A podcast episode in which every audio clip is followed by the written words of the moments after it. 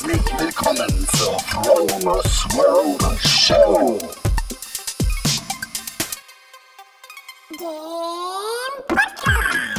Mit guter Laune, tollen Geschichten, Hacks und Tricks. Mein Name ist Frank Marquardt und ich rolle dir den roten Teppich aus und lade dich ein, dabei zu sein, wenn es heißt, wie erschaffe ich eine bessere Version von mir selber und wie lerne ich aus Fehlern anderer.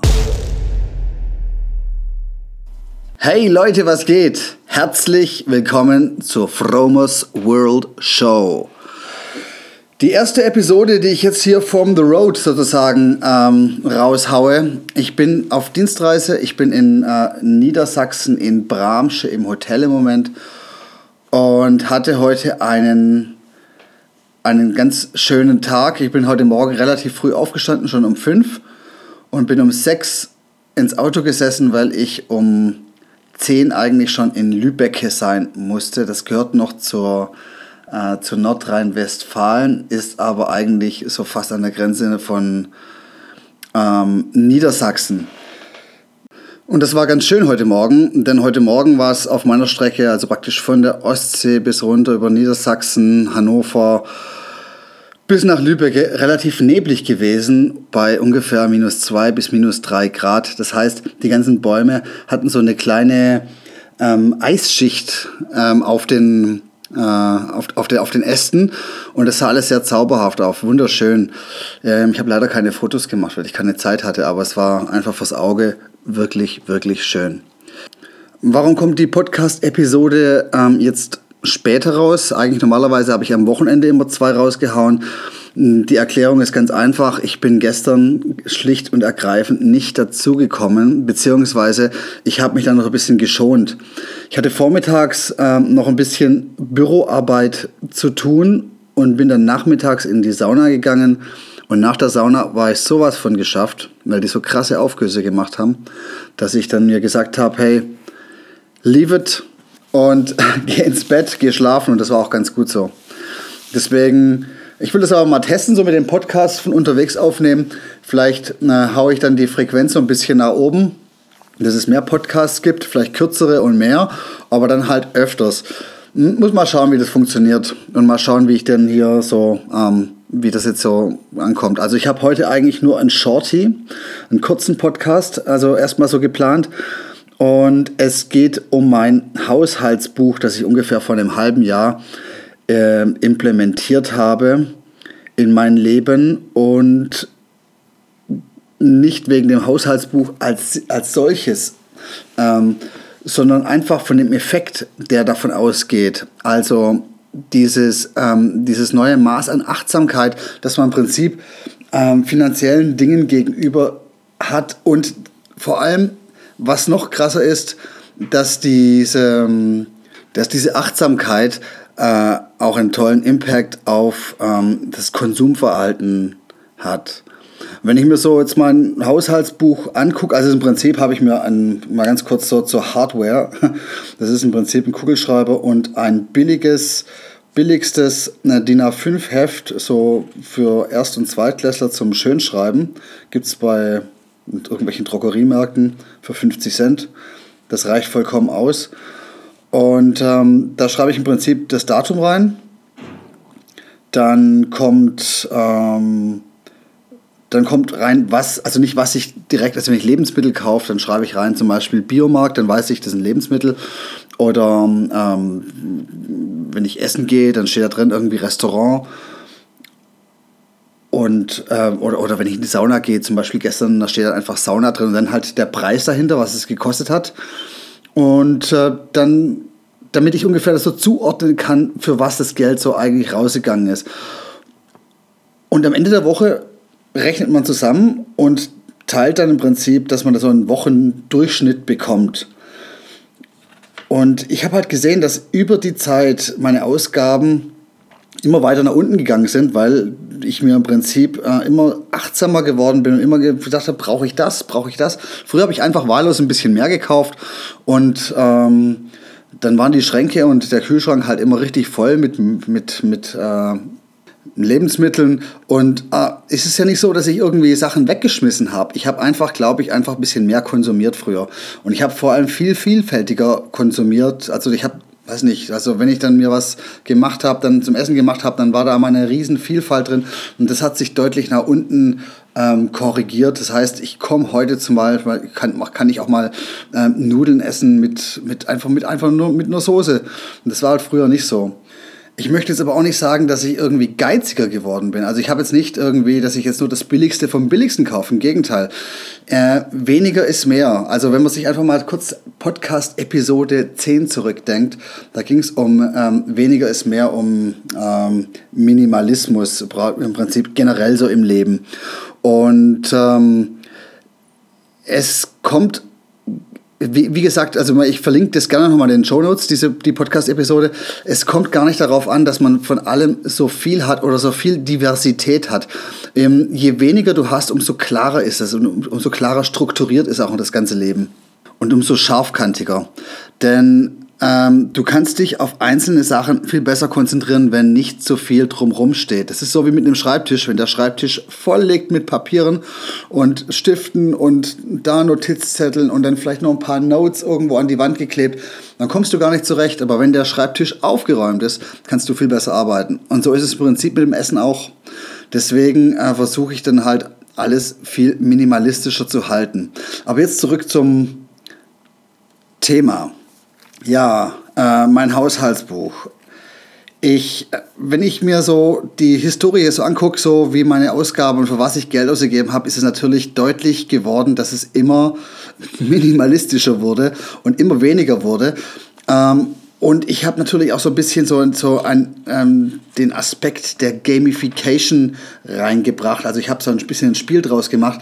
Zum Beispiel, dass ich ähm, Tage, an denen ich gar kein Geld ausgebe, einfach mit einem Stern markiere und äh, ich bin jetzt gerade eifrig am Sterne sammeln. Wobei das gar nicht so einfach ist, wenn man unterwegs ist.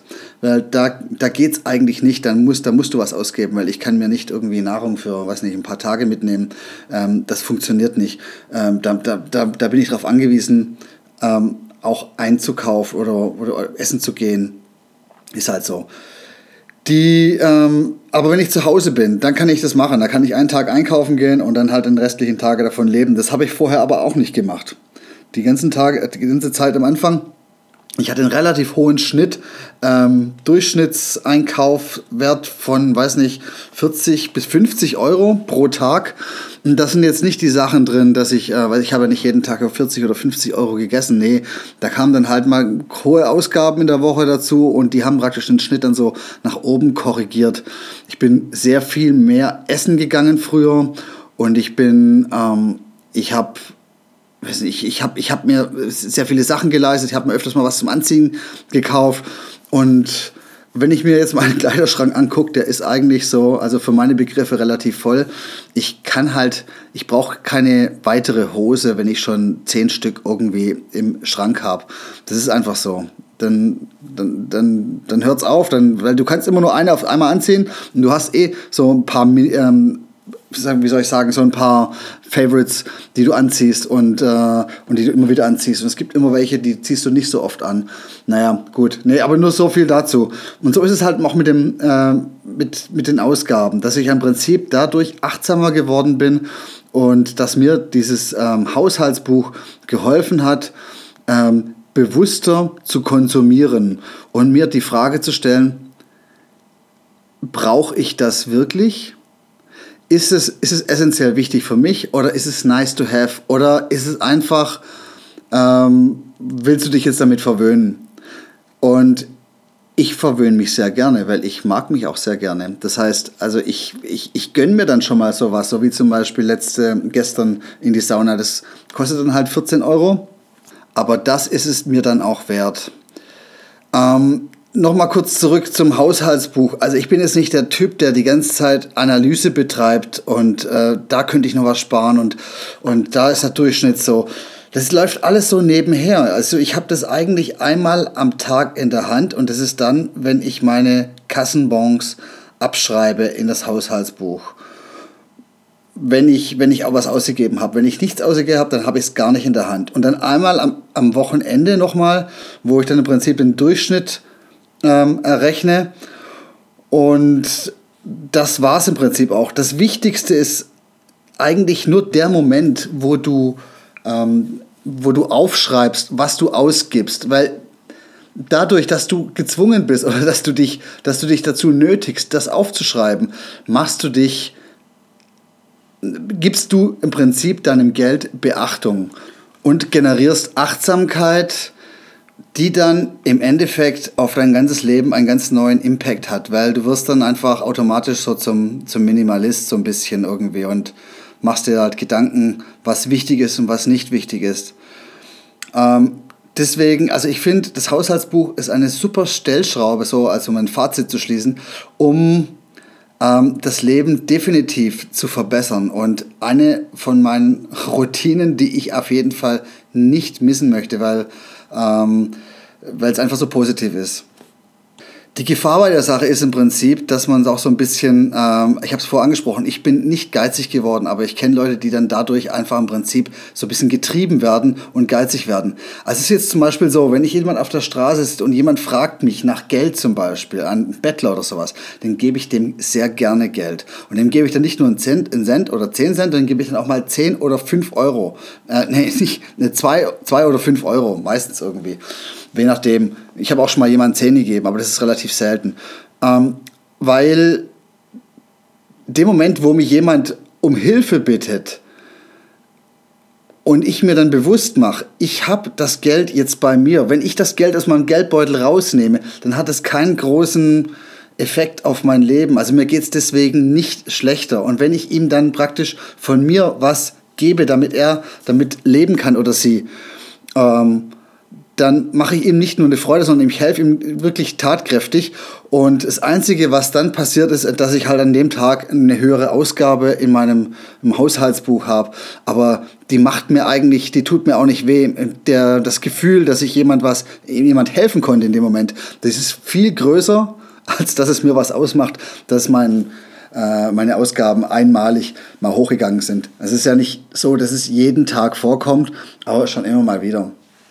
Ja, und ich muss nochmal darauf hinweisen, es ist immer gut, trotzdem, auch wenn man dieses Haushaltsbuch führt, Qualität zu kaufen.